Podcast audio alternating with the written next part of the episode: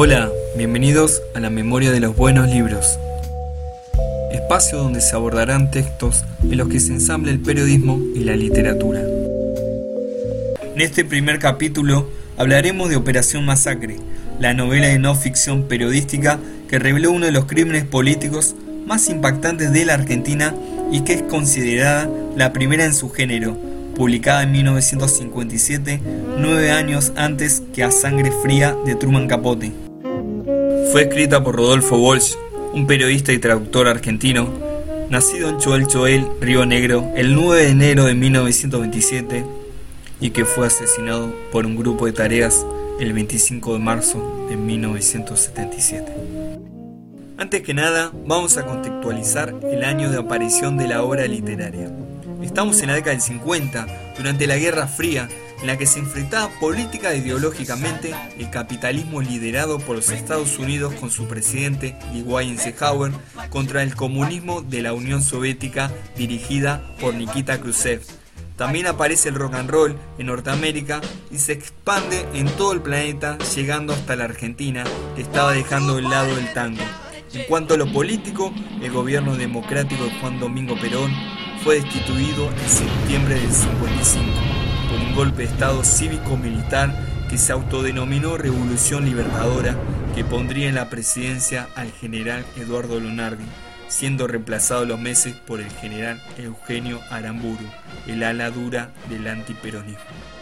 LRA Radio del Estado Buenos Aires, República Argentina, transmite ahora con las estaciones que integran la cadena nacional de radiodifusión, CW1 Radio Colonia y CX14 Radio El Espectador del Uruguay, directamente desde el despacho presidencial en la Casa de Gobierno, donde se encuentra de regreso de su viaje a la provincia de Santa Fe, el excelentísimo señor presidente provisional de la Nación, general don Pedro Eugenio Aramburu, acompañado por el señor vicepresidente contraalmirante don Isaac F. Rojas, ministros del Poder Ejecutivo, altas autoridades de la Nación, como así también los miembros de la Junta Consultiva Nacional.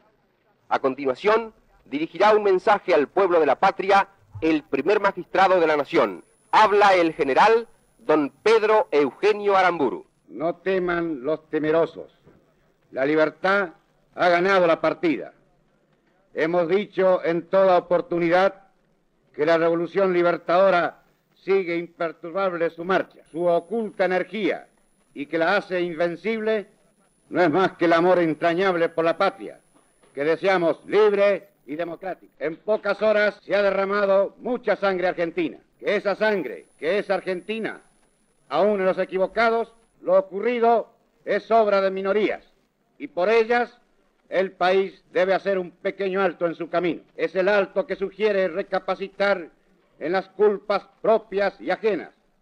Es el alto que permite renovar el cariño por lo que es nuestro y no ha de sernos robado por ninguna extraña ideología.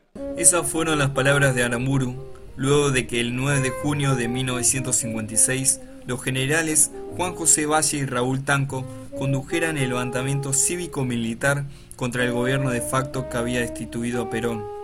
Pero la rebelión fue sofocada la misma noche y la dictadura decidió castigarlos fusilando a los rebeldes.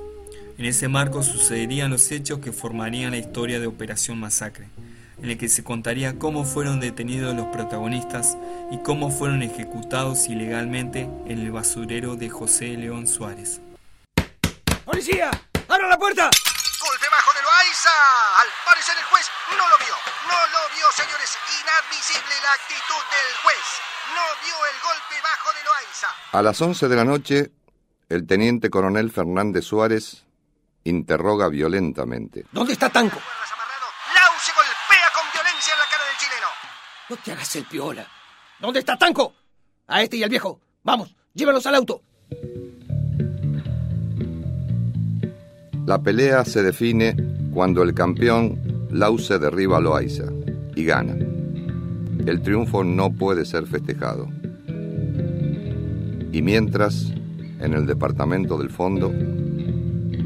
Todos, manos arriba. Júbilo y algarabía Luna Park de la ciudad de Buenos Aires. La hinchada aclama al campeón. Así que vos ibas a hacer la revolución. Con esa facha. Pero Rodolfo en ese momento estaba pensando en otras cosas, como el ajedrez, sus libros y su futura novela, que no era esta.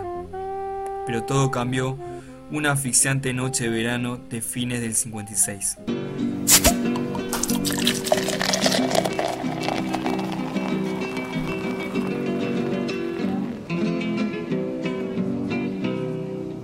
Hay un fusilado que vive.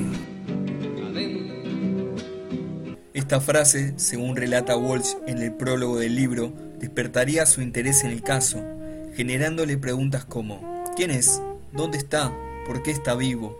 El testimonio de Juan Carlos Libraga, ese muerto viviente, lo impulsaría a buscar más testigos y evidencia para poder probar ese atroz crimen que no lo dejaba dormir. A continuación, Libraga habla acerca de ese día en el que fue fusilado. Que las fuerzas asesinas le quitaron la vida a gente que era un, tenía un ideal. Yo estuve en ese lugar de pura casualidad. Fui a escuchar el box Lausi Loaiza. Yo tenía una cita con una muchacha. Di el nombre y todo, pero no respetaron. Yo estaba vestido, de tal vestido que le dije al oficial, tengo documentos.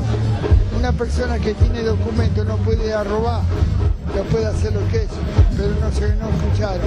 José eh, Desiderio Fernández Suárez me dejó un recuerdo que casi después pierdo la vida.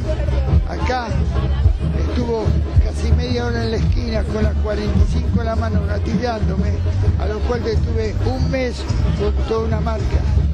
Pero no estaría completo el relato si no se nombra a Enriqueta Muñiz, nacida en Madrid en 1934 y fallecida por causas naturales en la ciudad de Buenos Aires en el 2013. En el preámbulo de Operación Masacre, Walsh se refiere a ella. Desde el principio está conmigo una muchacha que es periodista. Se llama Enriqueta Muñiz. Se juega entera. Es difícil hacerle justicia unas pocas líneas. Simplemente quiero decir que si en algún lugar de este libro escribo, hice, fui, descubrí, debe entenderse hicimos, fuimos, descubrimos. Esto es lo que escribió Rodolfo acerca de ella y su participación en este libro. Pero que se pudo saber un poco más acerca de la función que cumplía Muñiz en la investigación a través de un libro que se publicó en el 2019 que se llama Historia de una investigación, que es una recopilación de los cuadernos en los que relata de puño y letra la periodista la preparación del texto. A continuación, vamos a escuchar la voz de ella hablando acerca de eso. Cosas que yo quiero explicar de la, postura de, Wolf. Lo suyo fue el, deseo absoluto de, de reparar una injusticia. Estaba muy impresionado por una cosa que había sucedido que le parecía a él mismo que era imposible eh, tenía una postura muy ética ante la vida y le pareció que, esa manera indiscriminada de matar gente necesitaba un castigo. Eh, hizo inmediatamente la denuncia pública porque pensaba que en cuanto más publicidad tuviera el asunto, en menos peligro se encontraría él mismo y toda la operación. Es decir, que no fuera silenciada, eso se la información que va recolectando Walsh y Muñiz es publicada primero como campaña periodística en el diario Propósito y en la revista Mayoría, para luego tomar forma de libro. En la investigación, entre otras cosas, se revela que los agentes actuaron una hora antes de que se dictara la ley marcial, que es aquella que se aplica en caso de urgencia y que le otorga facultades extraordinarias a las Fuerzas Armadas o a la policía de un país. Todo esto es detallado magistralmente en la novela. A continuación, escucharemos la voz de Rodolfo leyendo un fragmento del capítulo que habla de la matanza.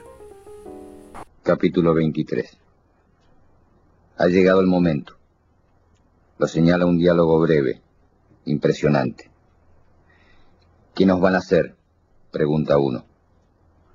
Camine para adelante, le responden. Nosotros somos inocentes, gritan varios. No tengan miedo, les contestan. No les vamos a hacer nada. Los vigilantes los arrean hacia el basural como a un rebaño aterrorizado. La camioneta se detiene, alumbrándolos con los faros. Los prisioneros parecen flotar en un lago vivísimo de luz. Rodríguez Moreno baja, pistola en mano. A partir de ese instante el relato se fragmenta. Estalla en 12 o 13 nódulos de pánico. ¡Tírenle!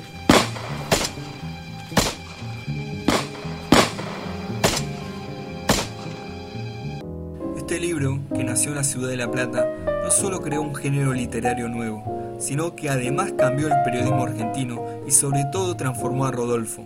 De ser una persona apática con la política, pasó a estar comprometido con el violento oficio de escribir.